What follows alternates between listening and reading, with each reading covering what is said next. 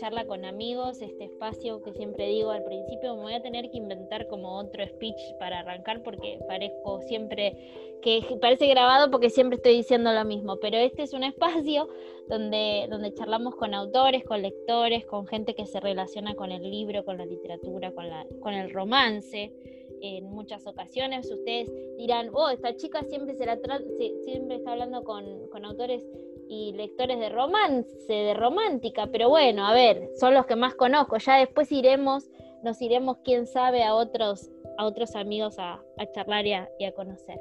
Y hoy me acompaña alguien muy especial, alguien que conocí gracias al Festival de Novela Romántica Online, que también me tocó la fortuna de charlar con ella. Y, y bueno, está conmigo Ana Emilia Moglia, bienvenida. Hola, ¿cómo estás, Erika? Muchas gracias por, esta invitación. No, un placer, un placer tenerte y, un placer contar con, bueno, con autores que, son así bien, bien, como diríamos, como uno, como uno. ¿Viste, ¿Viste cuando te das cuenta que hay como bueno, además de que compartimos la pasión por la docencia y un montón de cosas como, como que, bueno, cuando hablamos la otra vez conectamos, conectamos lindo y, nada, se me ocurrió venir, traerte para acá para que la gente también te conozca un poquito más. Y hablando de conocerte, voy a leer tu bio. Como siempre, al principio leo las bios de los, de los invitados para que conozcan sus obras. Y les digo que Ana nació en Paraná, Entre Ríos, y desde su adolescencia reside en Río Cuarto, en Córdoba. Es licenciada en Ciencias de la Comunicación, magíster en Didáctica y Promoción de la Lengua Italiana y diplomada en Gestión de Emprendimientos por la Universidad del Siglo XXI. Es docente de nivel medio desde el 93 y en la actualidad se desempeña como directora.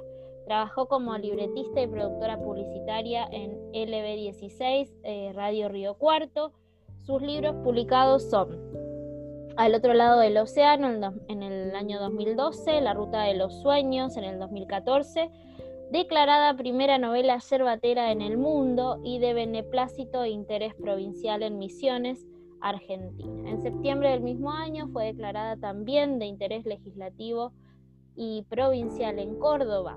El Jardín de los Naranjos en el 2015, Historias que enamoran en el 2016, eh, Promesa bajo la luna en 2017, Con los ojos cerrados 2018 y después La tormenta 2019. Ana fue declarada personalidad destacada de la cultura por su labor realizada como escritora en el ámbito local y nacional por el Consejo Deliberante de la ciudad de Río Cuarto el 6 de octubre del año 2016. Todos sus libros han sido publicados con el sello El Emporio y en el 2018 resultó finalista del concurso Breves de Amor en categorías cuentos para integrar la antología con Orquídeas Blancas y en octubre del mismo año resultó finalista para integrar la antología Cicatrices en categoría Poesía con su obra Destiempo. A partir del 2020, acá hace muy poquito y celebramos esta, esta noticia, pertenece al grupo editorial Planeta. Muy linda su bio, señora. Me encantó. Gracias. Eh, bueno, Ana, eh, la, la primera pregunta que, hago siempre para, para arrancar, y quizás es del, de la charla es la más, la más difícil, porque siempre es la que, la que les cuesta. Eh, no sé si, claro, claro, la que hace pensar, tal cual. Es, ¿quién, quién sos? Bueno, soy, vamos a hablar en primera persona porque si no parece, viste, que eh, una mujer como cualquiera, que lleva 28 años de docente, 28 años, parece mentira, lo digo y no lo... Ya ¿Eh? casi, ya casi. Eh, me parece que fue ayer, o sea, eso es lo raro, ¿no? Lo loco, que me parece que fue ayer y cuando digo casi 28 no lo puedo creer ni yo. Es una vida siempre me gustó. Eh, tuve que elegir entre algunos trabajos y la balanza siempre se inclinó un poquitito para algún lado y, fue para la docencia y no lo dudé, lo llevo en el alma, después de ahí cómo lo hago es otra cosa, pero bueno, es lo que me gusta en todo sentido, ¿no?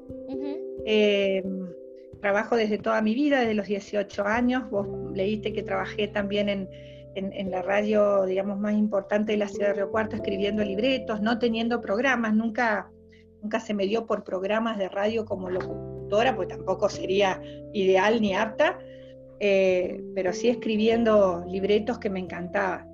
Em, y toda mi vida he trabajado y, y, sobre todo he estudiado, que me encanta, lo hago como si tuviera 20 años, que no los tengo obviamente, pero siento, en el fondo siento eso, que siempre estás a tiempo de aprender cosas. Y después, bueno, normal, tengo mi familia, mi casa, imagínate ahora, y encima ahora todos adentro. Claro. es un solo cable, mi, mi, cable de todos los cargadores, o sea, no, los locos Adam quedan normales.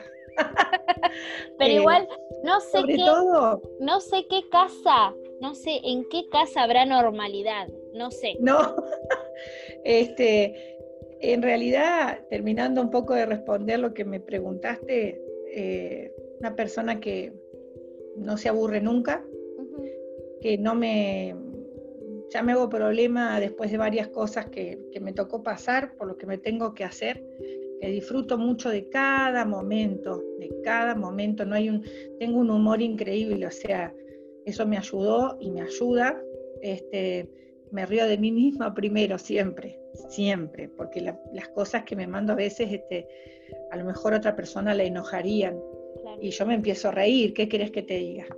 Eh, y sobre todo, amante de las cosas simples. Eh, ya no dejo más que se me pasen en la medida de lo posible. Quizá lo aprendí de, la peor manera, pero no dejo más que se me escapen.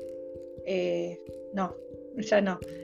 Y que también, digamos, trato de hacer lo que me gusta, porque la verdad que aunque parezca una frase hecha, no sabemos mañana qué. y es la verdad, lo digo de corazón, no, se sabe en qué segundo, no hablemos en qué, en qué días o en qué momentos. A veces eh, las cosas llegan en un segundo, ¿no? Y te cambian la visión de la vida para siempre. Entonces, eh, no postergo más dentro de, lo posible, digamos, si se dan las circunstancias para que se pueda hacer. Así que bueno, esa soy yo despistada, que no me gusta cocinar, porque aparte no sé, pero es, como así, no, me, no, me, no sé porque no me gusta, porque si yo tengo que aprender algo difícil y me gusta, ah, bueno, viste como esa frase que dice, si no me vas a ayudar, correte y haceme y despeja la pista, bueno, eh, pero sí, soy muy, muy, muy simple, creo, no, no. Como hablo con vos, hablo con los lectores y es como, como tiene que ser, no sé si me entendés. Eh, eh, el, trato humano es así, digamos, sea, seas lo que seas, eh, digamos, en el lugar en el que estés, en el, en el sitio que ocupes, en el rol que ocupes, o sea, claro, tal cual, tal cual. Yo, yo Estoy, estoy de acuerdo con vos. Y hay, hay algo que, mm, que me hiciste acordar, eh, se lo mencioné, lo mencioné en otra, en otra conversación hace muy poquito, porque justo hablamos de esto de postergar. Me quedé pensando en, el postergar. Y había escuchado una charla eh, de, una, de una, en un podcast también, en una, mujer chilena, hablaba de un experimento que decía que, que, ya da talleres y qué sé yo, y había contratado a un actor que le decía, que venía a la charla y le decía, bueno, hola, yo soy la muerte, vengo a buscarte. Le decía a la, mm. a la ¿cómo se llama? A, la, a la tallerista, ¿no? Y ella le decía, bueno, todo actuado, ¿no? Ya tenían preparado. Y ella le decía, pero ¿me venís a buscar solo a mí? No, vengo a llevarme a, algunos de acá. Y, y, ella lo que decía que el 99% de la gente le decía, espérame, espérame un día más, dos días Ay, más. Dios mío o una semana más que necesito, viste, eh, resolver mis asuntos o, arreglarme con mi pareja o darle un beso a mis hijos que esta mañana me fui a los piques y no, no pude saludarlos. Un abuelito decía eh, comerme un pescado frito que no... Es fuerte lo que estás diciendo. Y vos sabés que me hiciste acordar en esto, en postergar. Y a veces no solamente postergar cosas que que por ahí como vos decís que, que pueden darse o no, que tienen que ver con, con el, vaivén de la vida y, los proyectos, y, sino postergar una pavada como decir, me quiero comer un sándwich de salame, no sé. Sí, sí, sí, tal cual. Y, qué loco que lo tengamos que aprender como con cachetadas, ¿no? Tal cual, sí, así fue. Eh, pero bueno, yo siempre digo, eh, a ver, para que se entienda bien, no es que uno dice, ay, ojalá, mira, te pase esto, para, porque te juro, bueno, ya, lo saben, obviamente, a mí ya, yo pasé por un cáncer, este, sin entrar en detalle, pero digo, eh, ¿cómo te puedo explicar? Es algo que, que no se lo deseo a nadie porque solamente el que lo pasa, solamente el que lo pasa, así tengas al lado las personas que más aman en el mundo, solamente el que lo pasa sabe lo que es. Ese segundo que vos decís, que pusiste ese ejemplo, cuando vos le decís, eh, espera, espera que dame tiempo que haga esto, bueno, eso pasa por la cabeza. Entonces, yo digo, bueno, si, si fue necesario, a ver, quiero que se entienda bien, para que yo aprenda algunas cosas, no puedo decir bienvenido sea porque suena horrible y no es esa la idea, porque ojalá no, hubiera pasado nunca. Pero digo, lo acepto. Claro. Y no hagas de nuevo las mismas pavadas. ¿Entendés? No hagas de nuevo las mismas pavadas. No postergues otras cosas. Eh, es, es, muy difícil, pero te juro que se te cambia la cabeza. Eh, no postergas más, porque por un segundo, después uno acepta y bueno, depende ya de la, de la, de la cabeza de cada uno, de la personalidad de cada uno, de Dios, de los médicos y de todas esas cosas, pero eh, por un segundo, cuando no ves el horizonte en un segundo, es terrible, es terrible. Estás hablando del miedo con todas las letras. Y bueno, a partir de ahí empezás a, procesar y decís, o, o mirás para adelante, tenés dos caminos nada más nada más que dos. Bueno, está en cada uno y, después, bueno, que gracias a Dios tengas tu familia o la gente que te quiere, que no hace falta que sea un millón de personas, porque a veces ahí te das cuenta, te juro que es como si fuera un colador, no, no, no sé cómo expresarlo. Eh, te das cuenta de todo, te das cuenta de lo bueno, te das cuenta de lo malo, te das cuenta de, hay de tantas cosas, y eso que yo decidí transitarlo, eh, digamos, sin estar en el centro de la escena, ¿me entendés? Porque la, gente que te quiere, o, gracias a Dios todos los lectores que te siguen, te siguen por lo que vos haces, no porque si, si qué sé yo, si estás pelado, si no estás pelado, no, no importa eso, no, por eso no podés atraer a la gente. A mí me, me pone loca eh, cuando alguien está en la situación de víctima, ¿me entendés? O sea, eso nunca lo, lo pude tolerar, te soy sincera me molesta, me cae mal, no, en una cosa, bueno, mía, ponele, una locura, no sé. Entonces hay que salir rápido de ese lugar, entonces bueno, eh, porque también hay que llevarlo, ¿viste? Pero como que la vida sigue, porque el, único referente en el caso de, las mamás que, bueno, que tenemos hijos, es mirarlos a ellos, nada más. Entonces vos mirabas a ellos y yo pensaba, no puedo tirarme a la cama a llorar. Estabas muerta de miedo en algún momento, pero... Y eso es lo que ellos van viendo, ¿viste? Entonces, después, vos ya vas, es como siempre digo, como si fuera una autopista, ¿no? Que vos vas con un montón de autos, vos vas con un montón de gente para un lado, otros vienen hacia el otro. Y si hay algo que no, que no te va, a dejarlos pasar sin, sin hacer nada, pero dejarlos pasar, porque ya si no te hace bien, hay que seguir tu camino. Ya está. Porque yo, mm, digamos, aprendí eso, ¿no? Ahora yo ya sé lo que me importa en la vida, ¿me entendés? Sí. Y que más cuando nadie te ha regalado nada, porque esto es así. O sea, eh, vos decís, por ejemplo, bueno, comentando un poquito lo, lo de Planeta, yo estoy tranquila porque nadie me lo, no es que a mí me dijeron, viste, bueno, eh, eh, no, no, no, vino realmente después de mucho trabajo y ojalá que todo marche bien, pero vos sentís que no dejaste a ningún lector en el camino, eso es muy feo cuando te pones allá arriba. Mm. Eh, los lectores que a mí me acompañaron durante, digamos, este proceso que yo había estado enferma, pero desde el buen lugar, eran poquitos, pero lectores que vos decís, pero estos no son lectores, estos son, son amigos, son gente que vos decís, eh, regularmente, viste, cada 15 días, cómo te dieron los análisis, cómo te... Porque vos aprendés, Erika, a festejar cosas que vos antes te ibas a sacar una radiografía de pulmón y vos pasabas como si vas a comprar, no sé, un paquete de galletitas.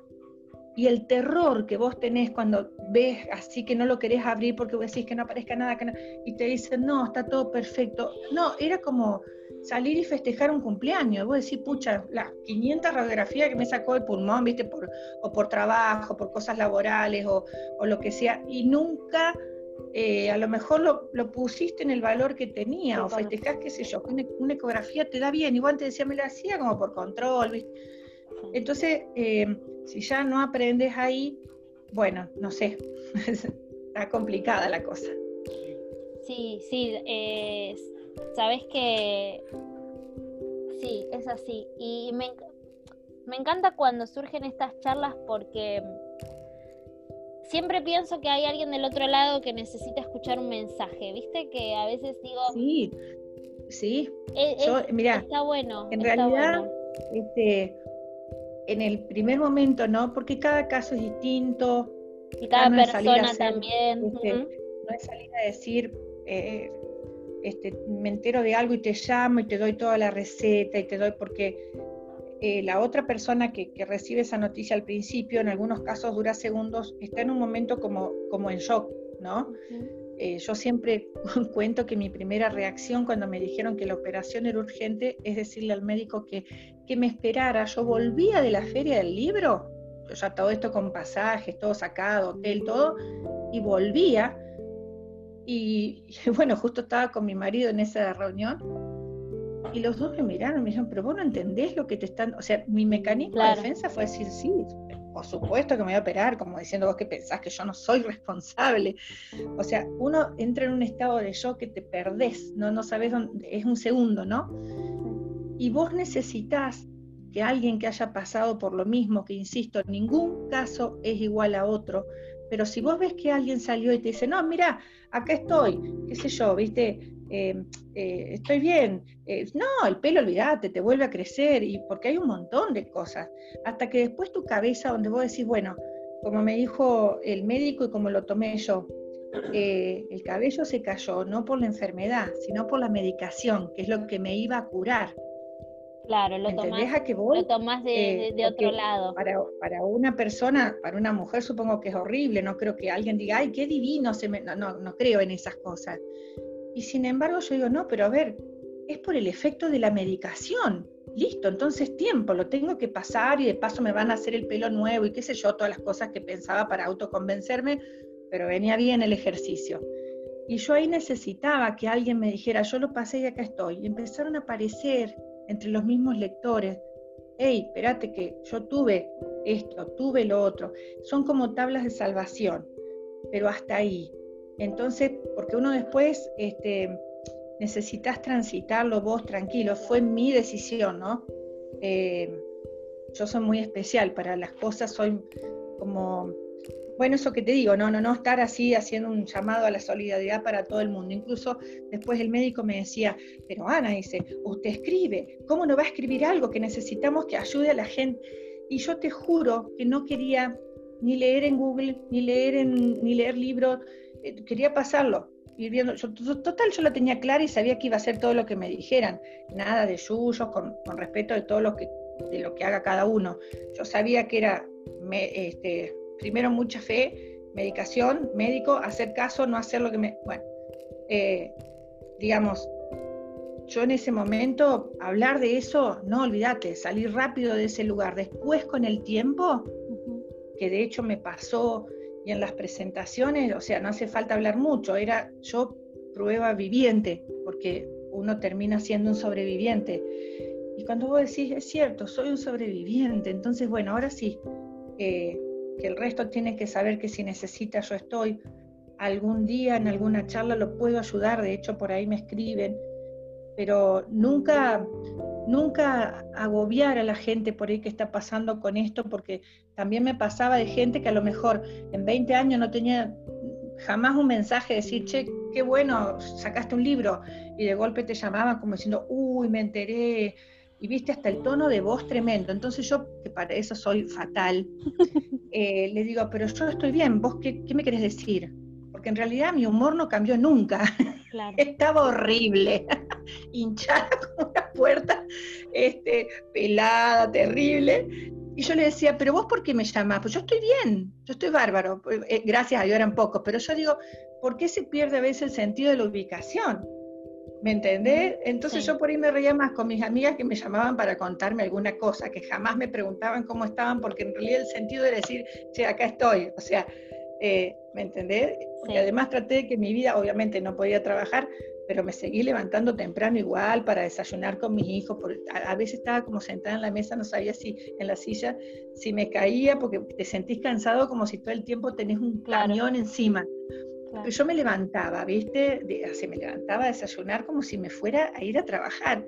Pero mira, vino bien, porque ahí es donde empecé a escribir después de la tormenta, que no tiene que ver con todo esto. El título salió por otra cosa, ¿no?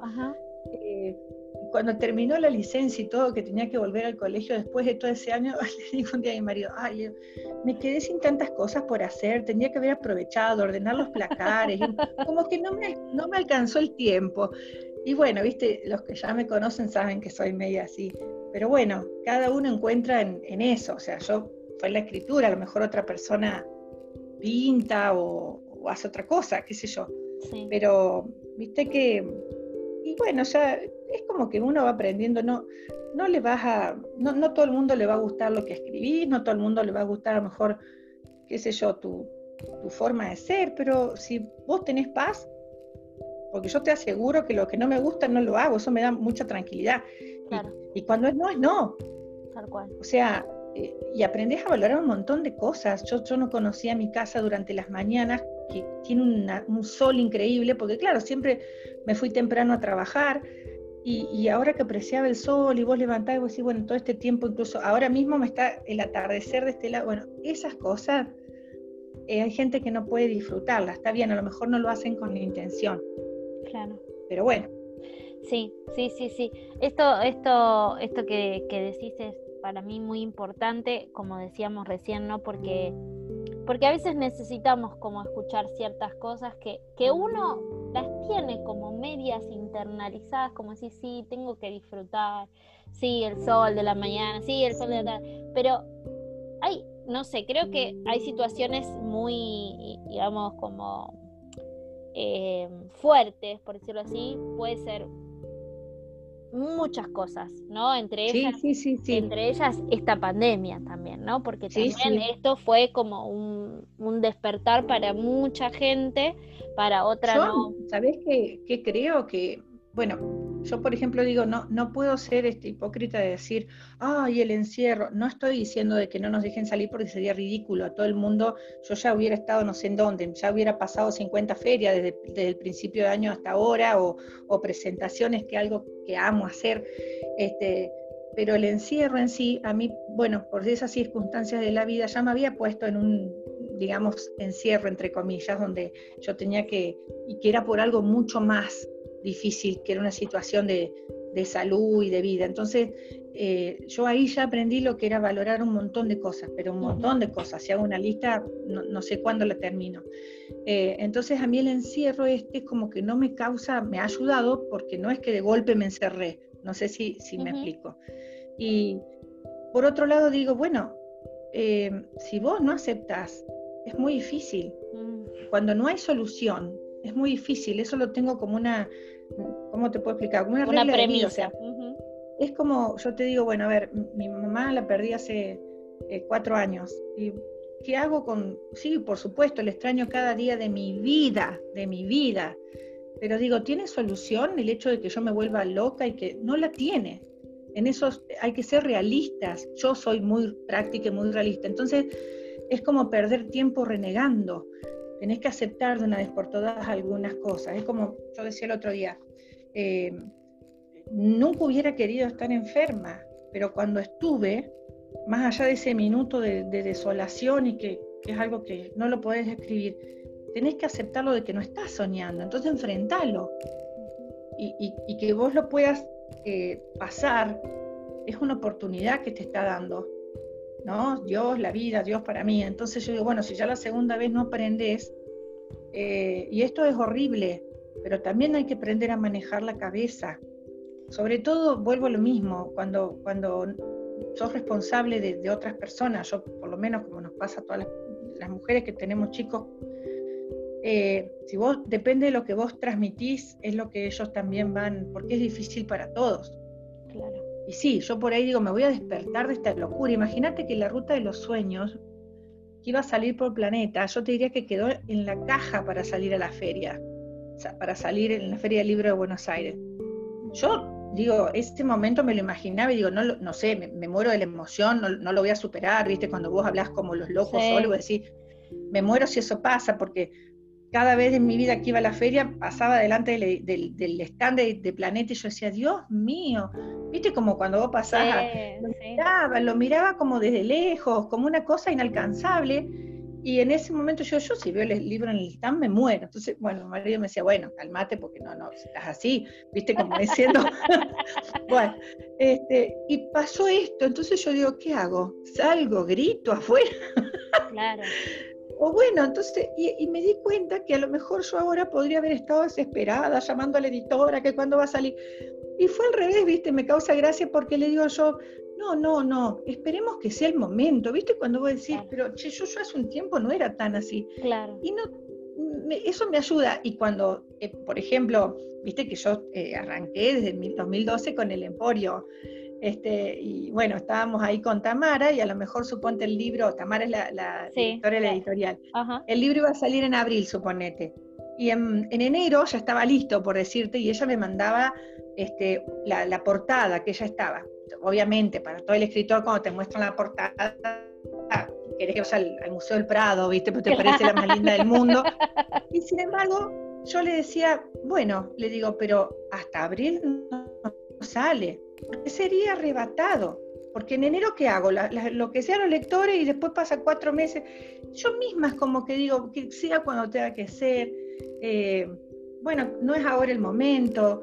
Eh, y eso me ha tranquilizado, porque si no, te, ¿viste? yo a veces como que no aguanto las ansiedades. ¿Será que.? No, yo estoy igual. No, no, no. no, no me gusta, vos sabés. No, yo, Voy a hablar delicadamente. Yo soy, yo soy igual que vos y te entiendo, y te entiendo y creo que estas situaciones, vuelvo a repetir, de, por ejemplo, esta... Saco lo peor y lo mejor. Esta cuarentena sí, eh, o sea, creo que o aprendes a manejar esto que hablas que de la cabeza, las ansiedades, la paciencia. El otro día vi un post por ahí, eh, ¿qué fue lo que más, eh, como la paciencia? Porque yo no, uno, uno no, no sé, hay gente como yo que no me creo capaz de, no soy paciente. ¿Viste? Como decís, bueno, pero. Yo, cambio, no sabía que era tan paciente. Claro, eso, eso, a eso cuando, Viste, yo no, nunca, nunca me imaginé en la vida tampoco que iba a ser directora de un secundario. No, no, es como que a mí las cosas me pasan como raras. Yo me preparaba, obviamente, en el sentido de decir, bueno, este, yo estoy en un colegio que es ítalo-argentino, entonces eh, hice, me, fui perfeccionando mucho, la verdad, estudiando, nada más. Este, pero yo nunca hacía todo para, viste, y menos yo decía, no, porque... Y resulta que un, director ya grande me dijo, no se preocupe señora, dice, porque lo, lo, primero y lo único que hay que tener es sentido común. Me quedó grabado hace, ya van para casi 10 años que estoy en la dirección, me quedó acá. Y ahí empecé a aprender, porque es como que, no sé, yo voy a necesitar 100 años para terminar de entender cómo funcionan las lógicas. Entonces, eh, ahí empecé a entender que la paciencia me debe haber faltado en otra vida y ahora la estoy cultivando. Y más que la paciencia, la templanza. Y fuera de chiste, aprendes ahora a escuchar de los dos lados, ¿viste? A pensar antes de hablar, a, mm. a ver, a a mediar. A ver qué, a mediar, tal cual. Y que las cosas tienen solución. A veces no era necesario ponerse tan nervioso, porque en realidad la solución estaba. Y es increíble cómo la forma con que vos encares cualquier cosa en la vida, cómo predispone al otro.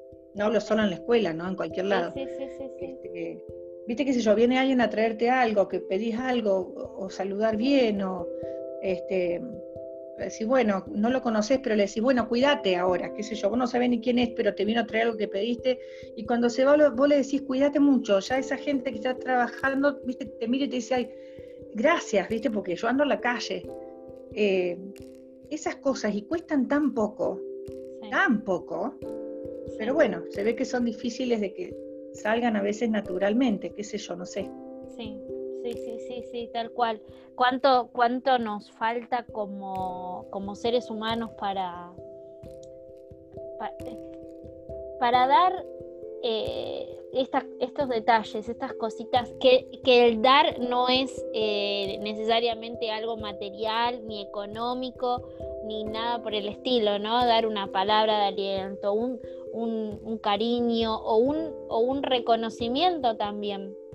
Porque uno, y no digo del reconocimiento de te felicito, sino el reconocimiento del otro adelante tuyo, como reconocerlo como, como una sí, sí.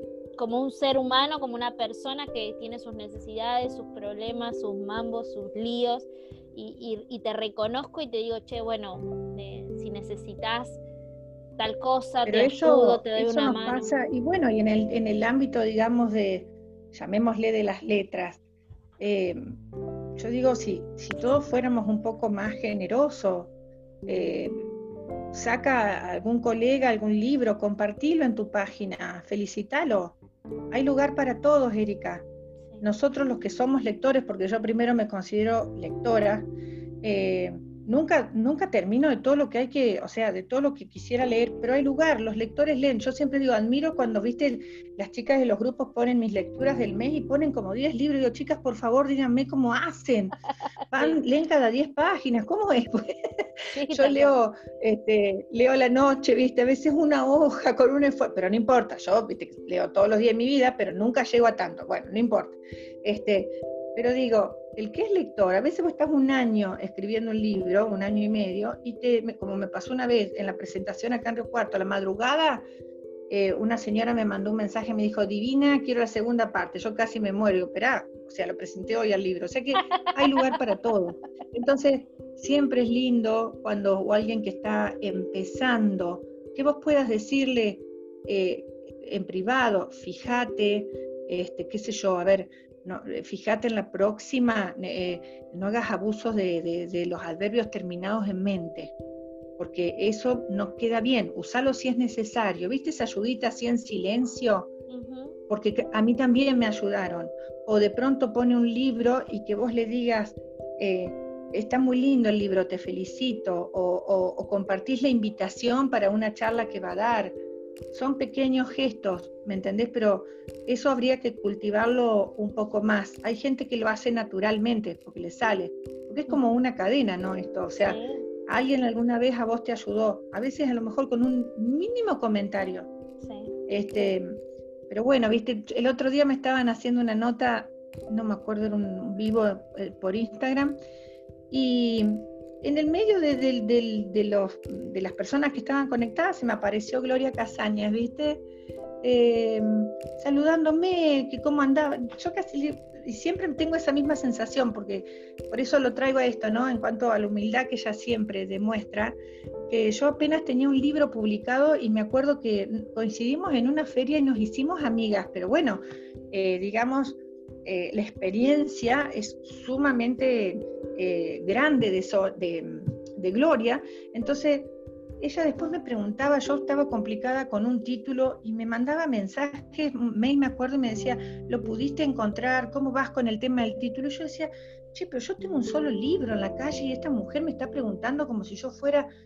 Bueno, ahí me empecé a dar cuenta de cómo era y después el gesto de que me ha presentado en, Buenos Aires en más de una oportunidad, que ella me decía, mira, salgo de la universidad y voy. Por ahí otro te dice, mira, no, no puedo, qué sé yo, la editorial no me lo permite, no sé, viste, todas esas cosas que...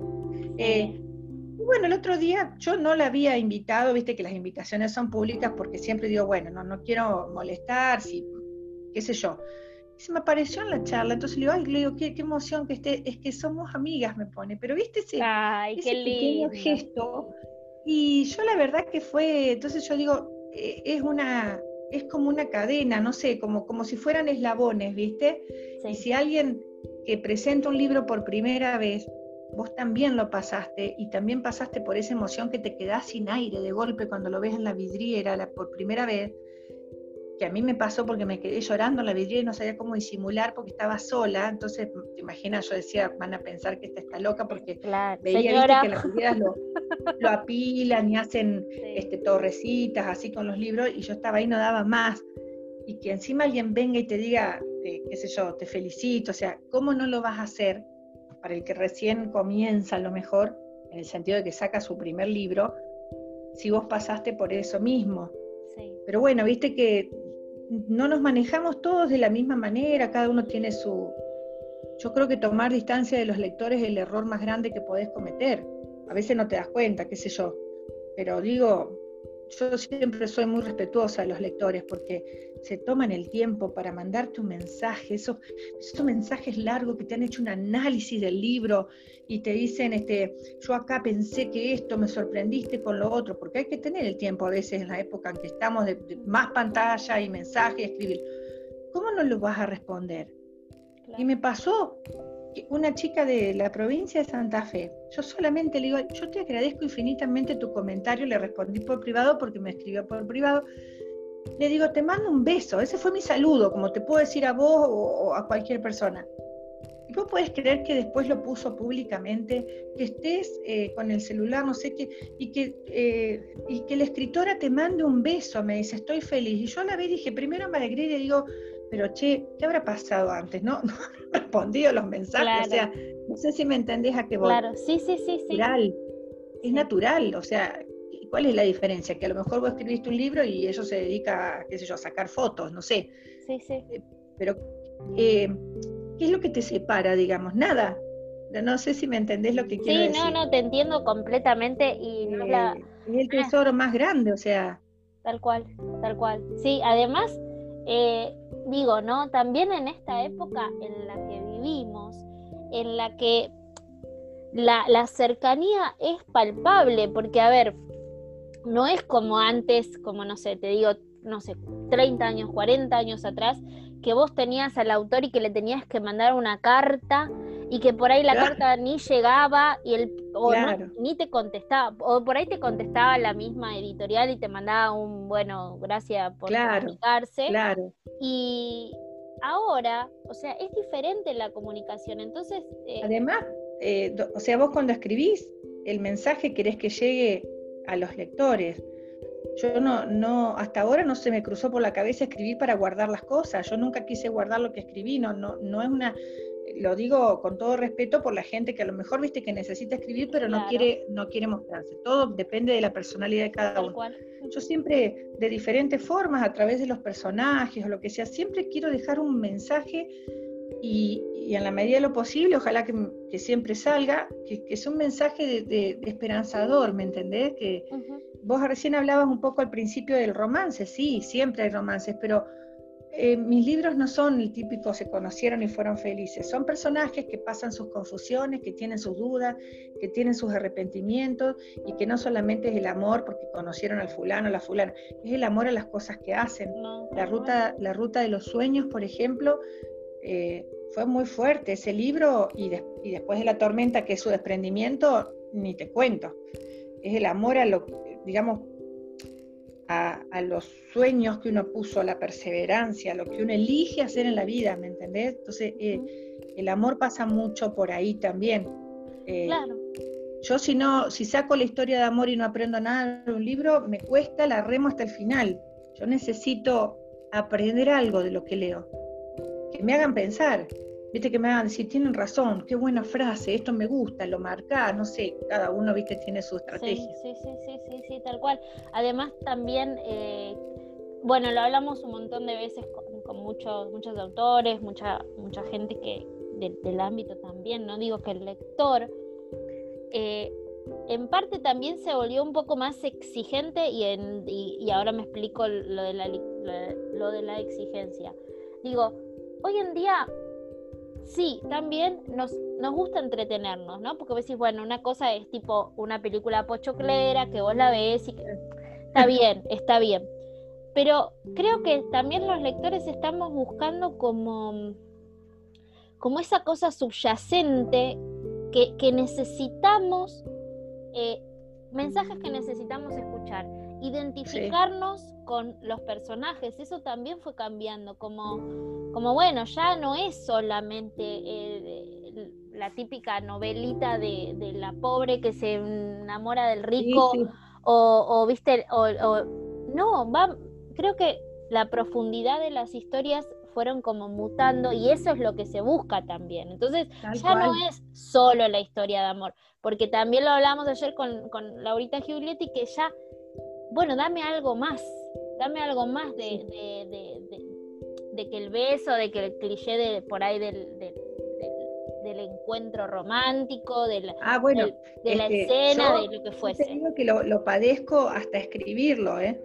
me cuesta un montón porque me voy tanto con la historia, eh, pero también me gusta eso como lectora. ¿eh? Yo hay partes que directamente, y lo tengo que, decir, paso la hoja porque ya es una cosa que no, no, eh, bueno, es una cuestión de gustos, eso cada, cada lector elige, es como que vos me digas, mira, a mí me gusta leer libros de terror. Bueno, no importa, lo importante es que leas. Listo. Después de género vos lo elegís.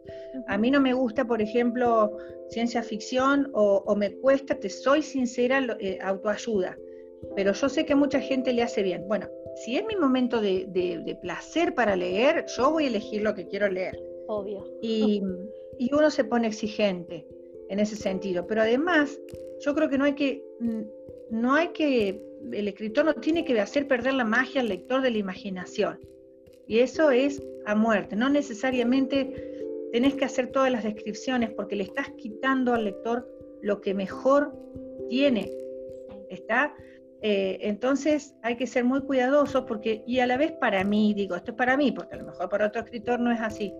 Eh, para mí es buen indicio porque quiere decir que te estás enganchando con la historia, no con una escena.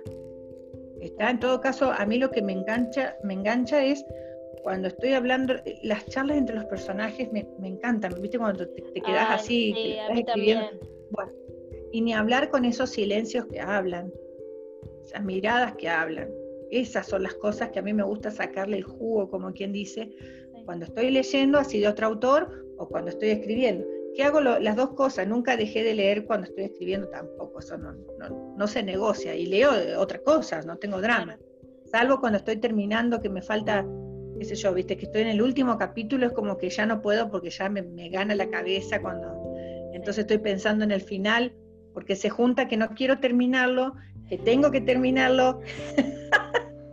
Es como bueno. la bipolaridad de, de, del ¿viste? Como que sí que lo querés y que, bueno, ya, ya estoy ahí. Y por otro lado, no, que, que no enfrentarte la realidad de que los, de que los, los actores vas a decir, ay, habré pensado en películas. Mm, mirá, mirá, mirá. que los personajes...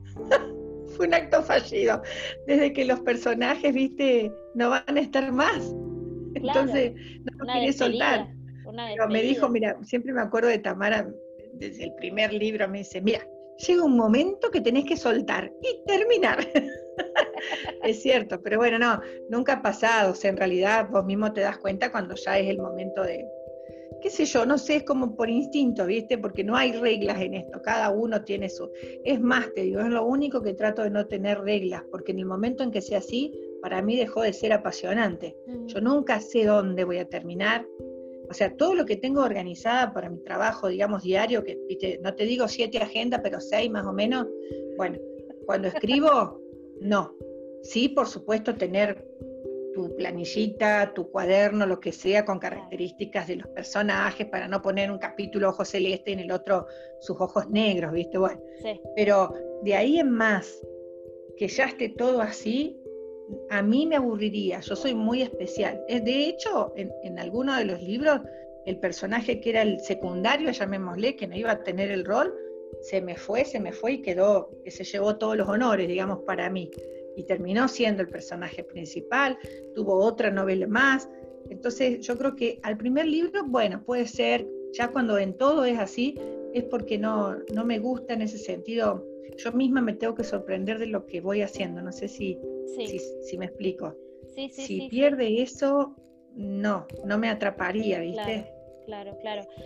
Ana, ¿y, sentís que mm, dos preguntas? Eh, por un lado, eh, desde, aquel, desde aquella primera publicación a hoy, ¿sentís que que cambiaste algo, que dijiste, bueno, esto no, es para otro lado, y, si y lo contrario, que dijiste, es acá y, hay, y le tengo que meter ficha a esto porque es como lo mío, como es lo que, lo que me encanta o lo que fuese, ¿no? Eh, mira, lo que puedo estar segura es que desde el primer libro crecí un montón, porque seguí estudiando hasta, por decirte, este, hice un curso de corrección, siempre me gustó lengua, doy lengua, de hecho en la escuela también, sigo dándome, me encanta.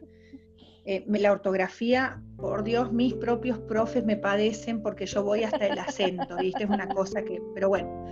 Ahora, referido a lo mío, yo misma fui creciendo porque fui aprendiendo y algo importante, siempre permití que otros me enseñen. Eh, si, hay un corrector que te dice, mira, esta frase no estaría buena, te conviene esta, por algo lo dirá. O sea, por más que yo diga soy correctora, me encanta que lo vea una persona, un profesional, porque hay cosas que seguro que no vi. Entonces fui creciendo, sí, vos a veces decís, oh, yo reescribiría el primer libro porque acomodaría un montón de cosas, palabras que repetí, no tendría que haberlas repetido. Eh, pero yo creo que eso es natural de cualquier persona, que es como si un profe le decís, no soy la misma cuando entré en un aula la primera vez y que ahora es como que, bueno, ya, hay cosas que sabes salir del paso, bueno, es, natural. Eh, yo te diría que mm, hasta el día de hoy mm, el estilo sigue siendo el mismo, me siento cómoda en la novela, te vas a reír, pero eh, porque yo te escuchaba, es cierto, salí finalista con los cuentos y las poesías, pero para mí los cuentos yo no los sé escribir. Me cuesta terriblemente, no, no soy buena y, y en las poesías tampoco. Es la verdad, a mí me piden un cuento y me muero, porque yo escribir algo en una hoja, cuando todo están terminando, me acuerdo para una antología que pedían una novela corta, este, todas estaban diciendo ya termino, ya termino, y yo estaba en la investigación. O sea que re desubicada mal, ¿viste? Bueno, pero bueno, no es lo mío.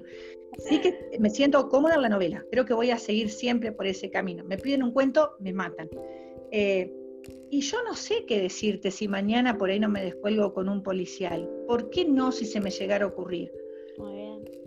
No lo sé. O sea, voy tratando de respetar lo que yo siento. Ese te diría que es mi, mi norte. Sí. ¿Está? Sí hay cosas que no me gustan y que se mantienen en el libro. Para mí me parece que todo tiene que ser la dosis justa. Es como te decía, privarlos a los lectores de, que imaginen las cosas me parece terrible, pero eso me pasa a mí. Yo respeto que otros lo hagan si es que a ellos les gusta y les apasiona escribir así. Y yo creo que escribir, sí, en el primer libro yo decía, me acuerdo cuando lo entregué, le dije a Tamara, bueno, basta, ya no voy a escribir más porque dejé todo acá, bien exagerada, ¿viste? Dejé el alma en este libro, no me va a salir otra historia. Y después te das cuenta, ya me dijo, espera, tranquila, ¿viste? Bueno. Y después me di cuenta que empezó a, sé que no hay que forzar las cosas, por suerte las historias siempre se me vinieron en la cabeza. Nunca dije, ay, a ver qué puedo escribir no me gustaría que me pasara, la verdad. Hasta ahora no me pasó, pero bueno, viste, uno nunca sabe.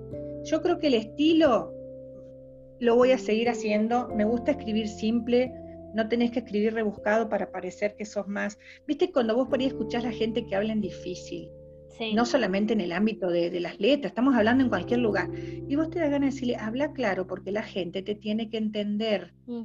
Si vos hablas claro, es porque tenés la formación necesaria para poder pasar lo difícil a fácil y que te entiendan.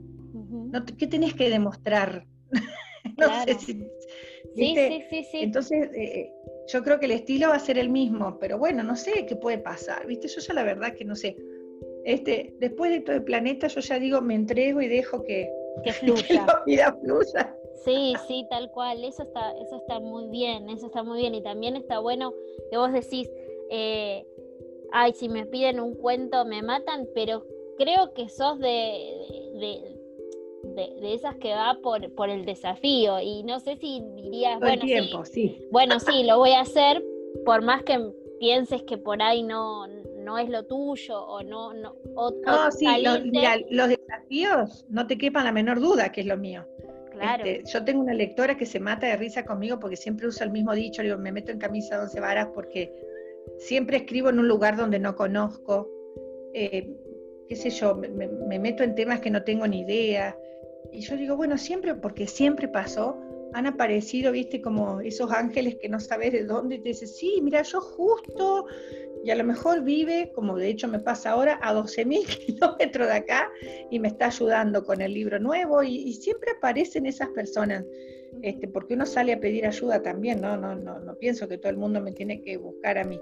Entonces, eh, esos desafíos a mí me encantan. La parte de investigación me gusta mucho porque me pone pruebas, pero a la vez eso me hace conocerme a mí de que realmente vos decís, bueno, mira, lo único imposible es lo, es, viste, por eso, volviendo un poco a lo que hablábamos al principio, eh, si vos tenés salud, después no tenés nada, nada prohibido, nada, o sea, vas por eso, porque te das cuenta que, bueno, este, obviamente siempre con el recaudo de que cuando ya no es para vos no tenés que insistir tampoco. Eh, ¿A qué voy? Viste que hay gente que, por ejemplo, uno, yo considero esto, ¿no? Mm, uno tiene talentos y otros y otros talentos no. Entonces, si vos ya sabés que hay cosas para las que no, por ejemplo, dibujar, no me sale, siempre fui un, bueno, ya está. O sea, también hay que aceptar para lo que uno no tiene la habilidad. Porque a veces a veces corremos el riesgo, yo lo he pensado porque a mí, por ejemplo, siempre me preguntan de, cuándo voy a hacer talleres de escritura. Eh, y bueno, yo te soy sincera, con la formación que yo tengo, yo puedo armar un curso en, un ratito. Porque bueno, bárbaro, soy licenciada en comunicación, tengo material. Soy correctora, tengo material. Este, pero vos con eso le asegurás a la gente, por ejemplo, estoy hablando por mí, ¿eh? ¿Vos le asegurás a la gente de que lo que va a escribir lo va a ver en un libro, no podés, no podés. Entonces hay que tener cuidado. A mí me parece que hay un 50% que es de toda la formación que vos puedas hacer, hacer los cursos, es lo mejor que hay. Hay gente muy capacitada para hacerlo. Pero hay otro 50% que es como ese talento que te tocó. Vos podés ver una novela excelente, que no le falta un acento, nada, y sin embargo no te llega, porque porque hay que nacer para esas cosas también. Como cuando vos ves que alguien te dice, tengo dos cebollitas y crema y vos decís, no podés hacerte esta salsa si no había nada. ¿Con qué le hiciste? Yo puedo tener todo y no me va a salir nunca porque no, no tengo ese talento. Entonces también depende de cada uno que aprenda a aceptar para lo que es bueno, para lo que no es tan bueno y para lo que no es directamente. ¿Me explico? Sí, sí, sí. Eh, entonces yo por ahí veo eso y digo, bueno, Dios quiera que, se hagan esas cosas siempre con responsabilidad, porque, porque está la ilusión de la gente que también quiere escribir un libro.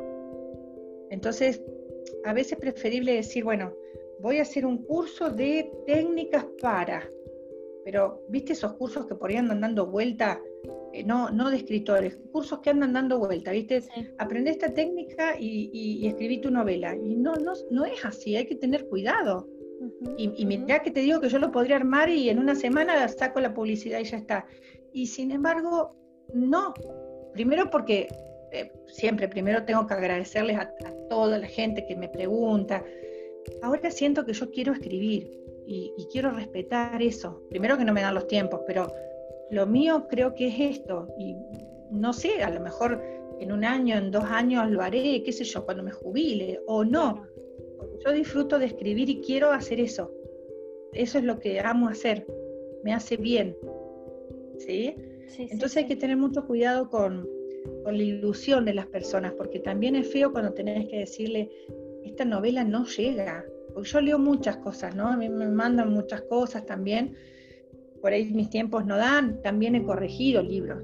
Eh, y vos decís, viste, cuidado, porque somos personas, no son cosas. Claro. Y a veces decir, le falta esto, no es lindo. ¿Me explico? No, no es. No, no, no. Entonces tenés que tener mucho cuidado lo que, la ilusión que provocas o no. Tal cual. Además, eh, digo, no es lindo para ninguna de las dos partes. Eh, no, claro. Y para el que lo dice, tener que decirle, bueno, vos lo sabés como yo, ¿no? O sea, te dan una evaluación, vos corregís la evaluación. A mí, hoy, después de corregir cientos de evaluaciones, cuando tengo que entregar un desaprobado, me duele a mí entregar. Ah, no, estás tres horas explicando por qué. Claro. Pero bueno, a ver, Erika, es hasta el día de hoy que yo, por ejemplo, eh, ahora voy escribiendo el, octavo libro, ¿no? Y ya lo que aprendí en este traspaso editorial, viste que, pero ¿en, qué sentido? En que siempre hay alguien que sabe más que vos. Entonces a lo mejor puede ser algo que a ojos de cualquiera es algo como tonto. Pongamos un ejemplo tonto. A ver, no, el prólogo, qué sé yo, en vez de ir eh, adelante, tiene que ir atrás, por decirte. El índice en vez de eh, y vos decís, mira, no sabía ese detalle, entonces siempre hay algo para aprender, pero vos también tenés que dejar que te enseñen, porque que vos tengas un libro en la calle no te habilita a tener que decir, bueno, no, pará, yo ya soy escritora, no me enseñen. O sea, te vas a estrellar con un paredón en breve, no, haga, no digamos en años, en breve. Lo mismo con el ego como por allá arriba, cuidado con eso, porque la gente no es tonta, a los lectores no les gusta la gente con el ego tan alto. A mí como lectora, pero mirá, me espanta kilómetros, ¿me entendés? Hay que ir, digamos, a ver, yo puedo estar presentando, como te decía hoy, en, en, Buenos Aires, que me presentó Gloria el año pasado, y al otro día a las siete y cuarto estaba en la escuela recibiendo a los alumnos. ¿Me entendés? Y tenía que viajar toda la noche. O sea, no hay que perder eso, porque mm, yo por ahí trato de meterme en algunas cabezas y digo, se está perdiendo lo mejor, porque a lo mejor no lo está viendo. Claro. ¿No? Sin, entrar en detalles. Eh, y un poco como te decía, yo había estado en Buenos Aires el año pasado, estuve por otras cuestiones, una semana. Eh, y estaban negociando lo mío, ¿no? Con Planeta, ya sea ambas editoras. Yo no fui a Planeta, yo podría haberme ido y decir, ay, vengo porque total, yo sé que están negociando, yo ya paso a... No fui, no lo conozco. No lo conozco todavía, me quedé con las ganas. Seguro que se da este año, pero bueno, ya será cuando tenga que ser. ¿A qué voy? Eh, había que esperar, había que esperar, ¿está? Porque uno recién empieza en este nuevo lugar. ¿Me explico? Después, por supuesto, la editora me dijo, hiciste mal, tendrías que haber venido, y qué sé yo. Bueno, no era el momento. Yo lo sentí así y me parecía que no era. Entonces, cuando sea, que sea bien. Me, me...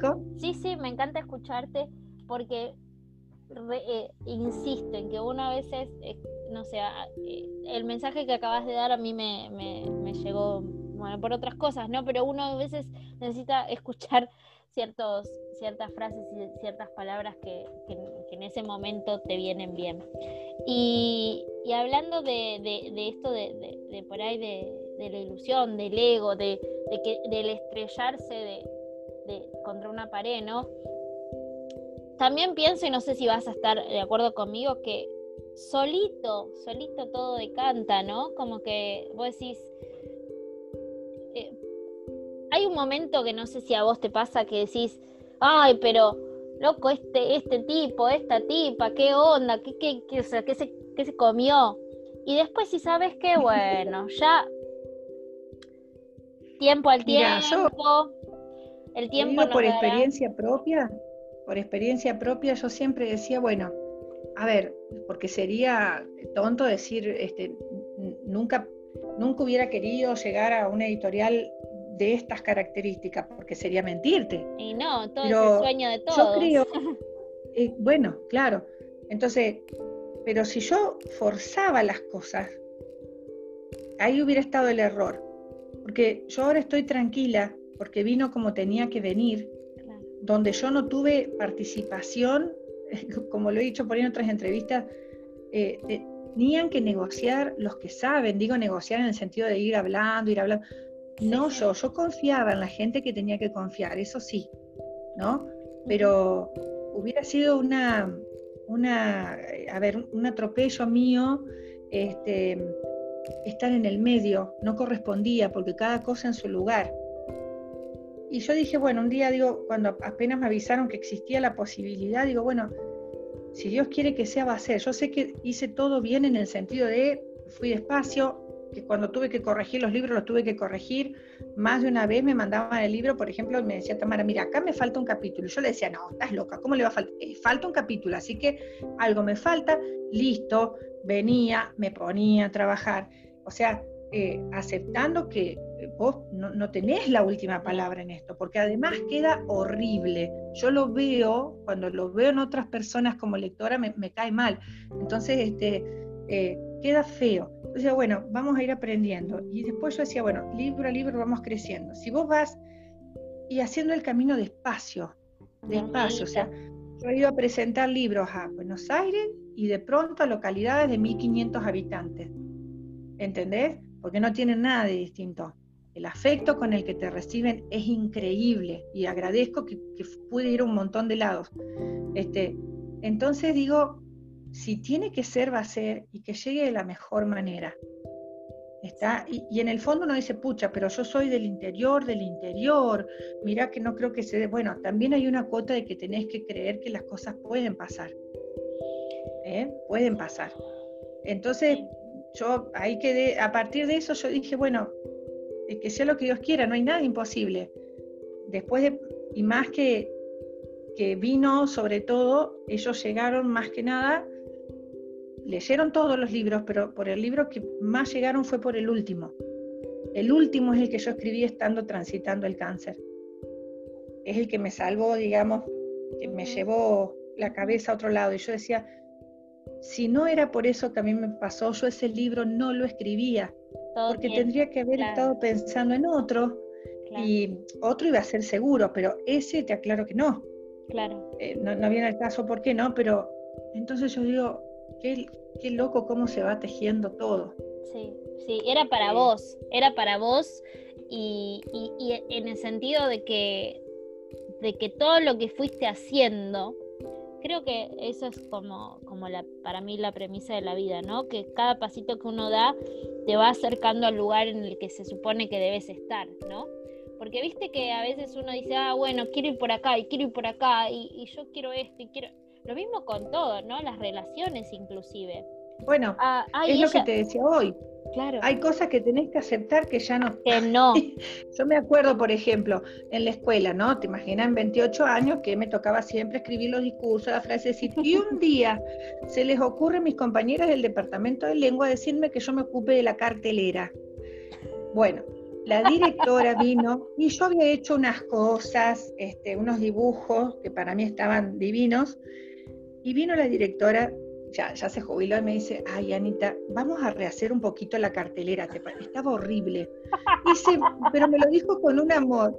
Ahora, hay que ser muy mala para que te hagan rehacer. Yo me imagino, ahora que uno está en ese lugar, a la pobre directora venir y decirte, ah, me lo dijo suave, habrá sido horrible para ella. Pero digo, no es lo mío. Entonces, eh, una cosa es cuando vos decís, bueno, me es difícil, pero lo voy a intentar. Y otra cosa es cuando vos ya sabés que no tenés ese don. Entonces, no insistas. Más vale decir, mira, chica, demen y yo hago el, discurso, o escribo las palabritas finales, o el audio para el video, pero no me hagan dibujar porque no, no es lo mío. Porque también ahí está un poco, digamos, la, negación a no aceptar que para algunas cosas no sos.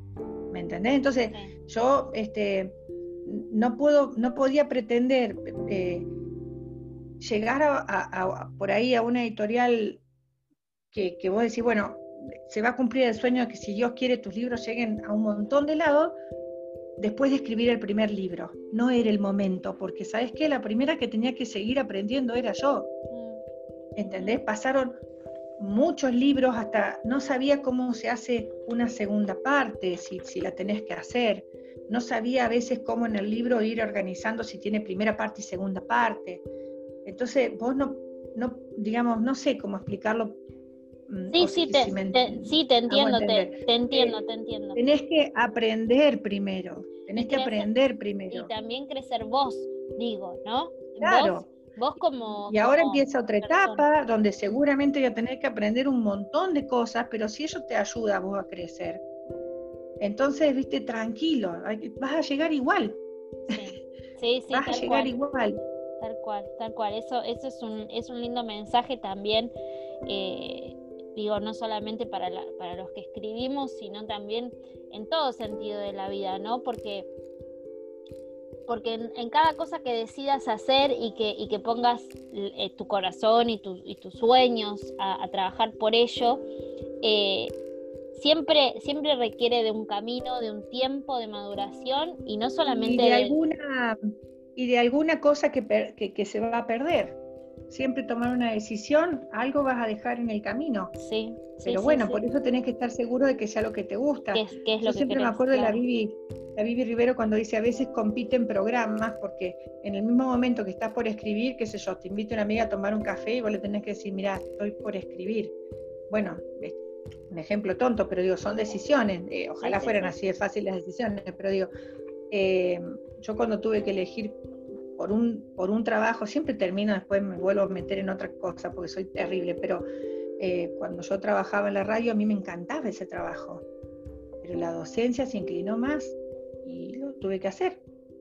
¿Entendés? O sea, bueno, a lo mejor ahora yo prefiero escribir a otra cosa o o hacer una presentación en algún lugar, he tenido que viajar, yo no te puedo explicar, tengo para escribir un libro de las anécdotas, pero eh, a lo mejor un, viernes me pasaba viajando cuando a lo mejor era una cena por la promo de no sé dónde. Yo le decía, chicos, sí, me encantaría, pero yo me voy a lo mío, que era a lo mejor un rato con unos lectores. Después tenía que hacer trasbordo. No, no, siempre digo, si cuento todas las anécdotas, tengo para escribir un libro. Pero, pero está bueno. Solamente a mí me pasa. Pero eso es lo que, ¿Eh? eso, digo, que eso era lo que, lo que realmente querías hacer. Sí, sí, la verdad que tampoco me imaginé nunca, yo de, chiquita nunca pensé que iba a ser escritora, no, no, no es que lo tenía planificado, me gustaba así este, escribir cosas, como te decía, bueno, escribía los libretos y todo, pero de que iba a ser eh, escribir así, no. Bueno, viste, qué sé yo, creo que a cada uno en realidad yo quería ser astronauta cuando era chica y no tan chica. Me subo a una silla ahora y me muero. pero, pero bueno, con la luna, viste, siempre ando con los libros, algo que me encanta, pero no, hasta ahí llegué. Mira, ¿sabes qué? Ahí me diste el pie para preguntarte una cosa. ¿Cómo eras, eh, cómo era Ana de, de, nena, de niña? ¿Cómo fue tu infancia? ¿Cómo fue tu infancia? Tremenda, tremenda, era tremenda. Siempre me dice mi mamá que, me decía que, viste, esas así como, ¿cómo te puedo explicar? Calladas, pero que me podía llegar a mandar, de hecho me las mandé. No, era, era intensa, era intensa, pero, pero siempre así, viste, como, no esas inquietas en el sentido de que está todo el día, viste, sino inquietas de estar siempre, siempre haciendo cosas y, bueno, eh, yo tuve una infancia hermosa, hermosísima, me acuerdo, porque era, era la época, viste, en la que se jugaba con, con juguetes, a la, eh, yo siempre jugaba a, vender al negocio y jugaba a, las, a la secretaria que daba los turnos de los médicos porque me encantaba el cuaderno. Yo también hacía lo mismo. No, no, no, no. Me fascinaba las agendas y me siguen fascinando las agendas, te juro, me encantan. Este, y si no jugaba a la maestra, por supuesto yo era la que corregía y hacía todas esas cosas, pero siempre por, por, la historia de los cuadernos y las carpetas y todo eso. Yo me, me divertí mucho, pasé una, una infancia hermosa, la verdad que sí. Qué lindo. Y siempre, viste, cada etapa, porque tampoco fui de, decir, y después viene la adolescencia que sufrí. Yo la, yo la pasé siempre bien, porque sé que, si había cosas que no me gustaba y al resto del curso le gustaba, yo me quedaba y no lo hacía. Eh, siempre le tuve miedo a la altura. Entonces, bueno, por ejemplo, el viaje de estudio, iban todos el erosilla, yo me quedé abajo pero no era, viste, para que me dijeran, pobre, ya no sube. No, chicos, vayan tranquilos, yo estoy segura que no quiero subir, pero los espero abajo. O sea, ¿me entendés? Cuando es no, es no. Este, y siempre hay algo para, pasarlo bien, ¿no? No, nunca lo pasé mal en el sentido de que siempre fui tranquila, ¿me entendés? Tuve, hice lo que me parecía, este, que tenía que hacer, pude, gracias a Dios, trabajar en cosas que me gustaron siempre. claro, sí, sí. No sé lo que es que te den todo servido y yo creo que eso fue una gran enseñanza, una gran enseñanza. Sí. Así que, bueno, las, aprendí, no sé, siempre pude manejar las cosas y yo siempre por ahí le digo a mis hijos, pues viste que uno a veces de grande hace los se levanta, yo les, preparo el desayuno, es algo que me encanta hacer. Yo por ahí le digo, miren, la abuela Ana, que era mi mamá, le digo, yo no recuerdo de que me haya levantado un día, porque ella se levantaba temprano, pero un poco más tarde, yo me levantaba sola. Digo, y sin embargo, viste, yo no salí, digamos, ay, ni, ni traumada, ni nada, la verdad. Este, sí, fue una, siempre me arreglé sola, digamos, no, no tuve problemas, pude, no, no, no, no puedo quejarme porque nunca tuve de más. Y ahora en esta época pienso siempre, ¿no? Ya ahora de grande y uno estando trabajando con chicos, que lo material no llena, ¿no? No llena para nada. Este, es tan lindo que vos tengas que trabajar para conseguirlo y a mí nunca me, nunca me sobró nada y sin embargo fui muy feliz. Obviamente que mi vida feliz sería si la tuviera mi mamá ahora. Eh, eso sería la felicidad absoluta. Pero como te decía, no hay solución. Entonces ahora ya la tengo como, como mi ángel guardián. Entonces en cierta manera la tengo. Eh, hasta que se acepta, ¿no? Como nos pasa a todas las personas, no me pasa distinto de, nadie, nos pasa todo lo mismo. Y bueno, y después de todo lo que me pasó ahora, eh, bueno, digamos, el hacer lo que te gusta también te da mucha paz. Sí. Te da mucha felicidad. Viste, siempre digo a la gente que tiene muchas cosas materiales y vos ves las caras tristes, siempre observo lo mismo. Yo en ese sentido soy muy, muy observadora. Vos ves que tienen todo y no, no se ríen. ¿no? No, te digo que estés andando a, la, a, las carcajadas, por la calle como loco. Tal cual, tal cual. No se ríen porque no tienen paz.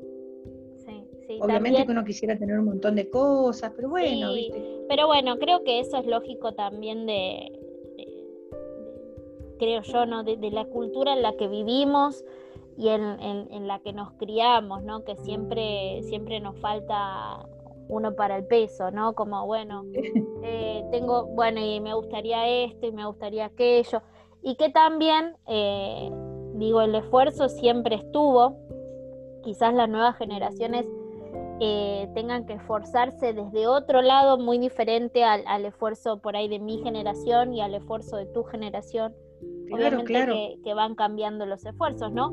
Pero, pero creo que no hay nada más no hay nada más lindo que, ese regocijo y esa felicidad de conseguir algo que te costó un peludo y que toda la vida, sí, sí. Lo conseguí. siempre, siempre pienso en eso, ¿viste? Y lo hablo. Yo empecé a trabajar a los 18 años, tengo 51. Recién hace dos años que tuve que tener la licencia, fue el único momento en que paré y pude quedarme en las mañanas en mi casa. Pero a la vez digo, bueno, por otro lado, yo tuve la bendición de poder trabajar y en cosas que a mí me gustan. Eh, no, digamos, eh, todo eso hace que vos no le tengas miedo a las cosas, ¿viste? Vos decís, bueno, a ver, no tengo este trabajo, ¿cuál es el problema? Voy y busco otro. O sea, ¿viste? Cuando decís, te, te, calma la mente, porque todos son aprendizajes, todos son aprendizajes. Así que bueno, lo que pasa es que uno dice necesitarías vivir 100 años más para hacer todo lo que querés hacer. Pero bueno, eso está bueno, tener proyectos. Ahora empecé a estudiar alemán. ¡Ay, qué difícil! No, no, no. En mi vida me sentí tan mal. Este, o sea, la profe es un amor, pero viste cuando no entendés nada, pero digo, bueno, a ver, me estoy dando un gusto, qué sé yo, no sé, siempre por supuesto mirar a estar libres para esa hora porque siempre se cruza algo con la escuela, pero digo, bueno, qué sé yo, viste, hasta donde pueda lo voy a hacer, es un gusto que me estoy dando. ¿Y cómo? Y, digo, ¿por qué alemán? vida 18, ¿viste? ¿Por qué alemán? Siempre tuve la idea, soy muy mala para inglés, muy mala, muy mala. Ojo, con lo, que, ojo con lo que dice de mi materia, ¿eh? Ay, bueno, profe. Yo a veces, viste, cuando hablo con las profes de inglés de la escuela, digo, ay, chicas, no me hagan que les hable o les diga algo, porque yo misma me pongo en el lugar de ellas y digo, les debe sonar un. Bueno, toda mi vida hablé italiano, es lo que es el, idioma que, amo, pero este también está bueno, viste, que dicen que tenés que hacer algo distinto. Entonces yo digo un poco, bueno, si leo, no es lo distinto de lo que hago. y bueno, eh, ahora, como los locos, estamos caminando todo adentro de mi casa, ¿viste? Porque sí o sí hay que caminar, qué sé yo, pero convengamos que nunca fui gimnasta de alma, pero lo tengo que hacer porque, bueno, por la medicación que tengo que tomar, por pues, toda una historia, o sea que caminar, aprovecho esa, esa horita de caminata para pensar, ahora porque estamos acá, pero si no me gusta salir sola, caminar, porque siempre voy pensando algo, ¿viste? Bueno. y bueno, era un idioma que le tenía intriga, digamos. tenía intriga y, bueno, y ya ahora se, ahora se, se, tornó en un desafío, obviamente, por digo, por favor, hasta que logre entender una frase. Y fue muy gracioso porque tuve que grabarme un video presentándome y lo compartí en el grupo de la familia y me dice mi sobrino, pero tía, no tenés cara así como de alemán. No, no, no, no da.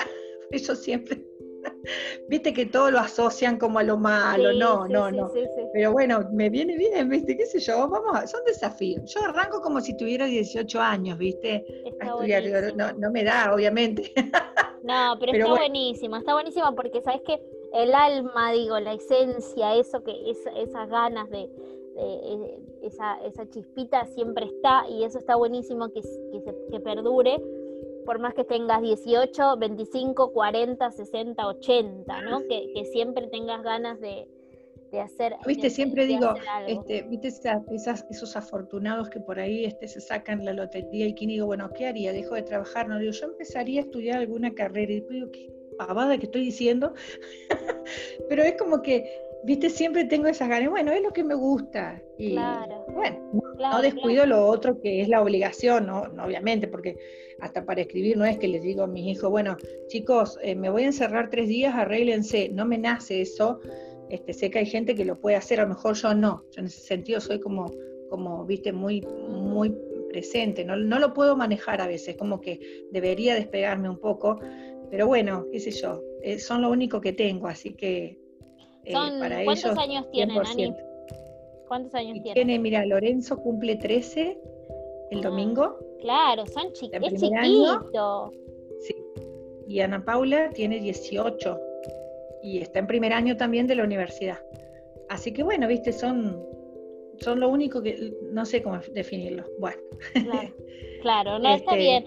Y, y, creo que también es, es, disfrutarse, disfrutarlos y, y, acompañar también, ¿no? Porque, bueno, los dos están en un cambio pobrecito el, el, de 13 que, que, le tocó un primer año, que yo tengo también alumnitos de primero y me dan una pena.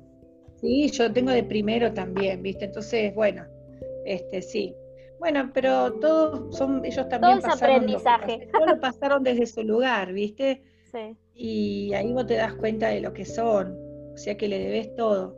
Yo les debo todo. Yo, ellos son, bueno, mi esposo y mis dos hijos yo tengo una presentación y te dicen, te vas, olvídate, nos arreglamos. Yo sé que después vengo y no sabés si fue Kosovo o qué fue, pero viste, yo estamos re bien. Me pasó que Lorenzo un día tenía, no sé qué pasó, que levantó fiebre. La cuestión que terminó en la guardia con suero, que nunca, viste, son chicos así.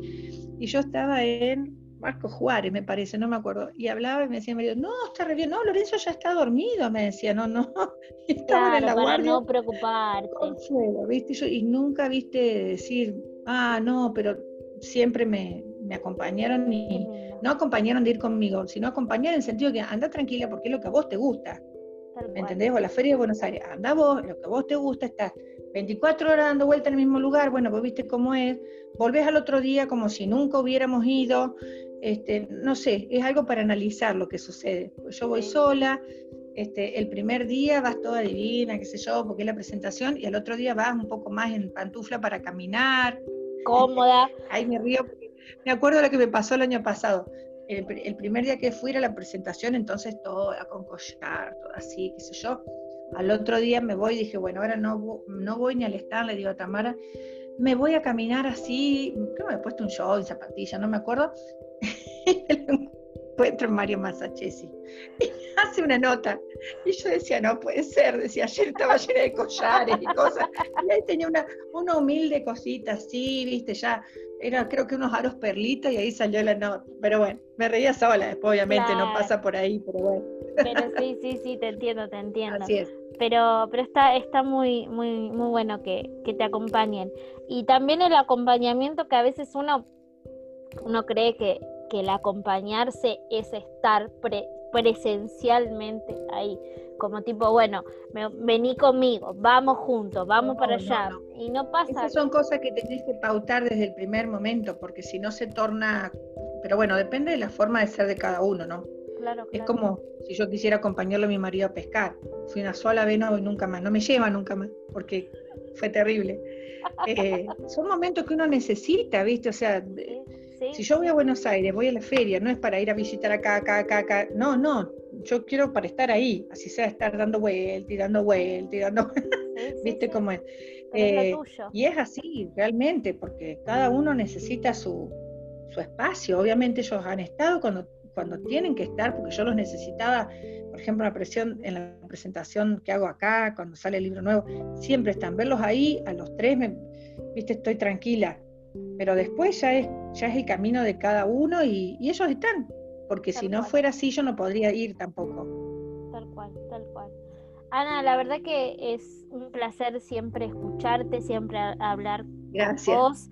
y, como digo, siempre en cada, eh, cada charla se lleva y deja, se lleva y deja algo, algo muy, muy lindo para, tanto para, para nosotros que estamos, como somos parte de esta charla, sino también para los que, los que escuchan. Y creo que esta es, esta es muy especial por muchas razones. Creo que el mensaje de, este, de esta charla de podcast es siempre, digamos, no postergarnos, siempre disfrutar de cada, de cada momento, de cada persona, de cada situación y vivirlo como, como si fuese la única vez. Eh, y, no, y, no, es, no es verso, ¿eh? Esto es verdad, lo digo por experiencia propia. Tal cual. Este, nadie sabe mañana. No, no, no. ¿Está? Nadie sabe. Nadie sabe en qué momento lo que siempre escuchas que le pasa a los otros te puede pasar. Tal cual. Entonces, viste, hay que ir tranquilos. Sí, sí, sí, sí, sí, sí. Así que bueno, ese es, ese es el mensaje, creo, eh, fundamental de, esta conversación. Y desde acá yo te súper agradezco que, que, bueno, que, que hayas accedido a charlar conmigo y que... Por favor, un gusto. Gracias por invitarme. Y bueno, ojalá que, el mundo literario nos siga uniendo con, un en un montón de cosas, en un montón de lugares. Em, y bueno, nada, gracias es la palabra de, del momento. Y feliz día, que hoy estamos grabando en el, en el día del, del profe. Eh, y a la gente que está del otro lado, que llegó hasta acá, hasta el final, eh, agradecerle también. Seguimos con los agradecimientos porque si llegaron hasta acá es porque se escucharon toda la charla. Eh, y, me encanta que así sea, que sigan escuchando a los autores, a los lectores, que, siempre hay, hay mensajes que, andan polulando por ahí, buscando los oídos que necesiten escuchar. Así que, nada. Ana. dice que hay frases que, te quedan y te, y te marcan. Sí, sí, sí, sí, sí, sí. Quizás, quizás no la frase en, en, sí, sino el, como el mensaje. Hoy yo me, me quedo con un par pensando, así que te, lo súper agradezco.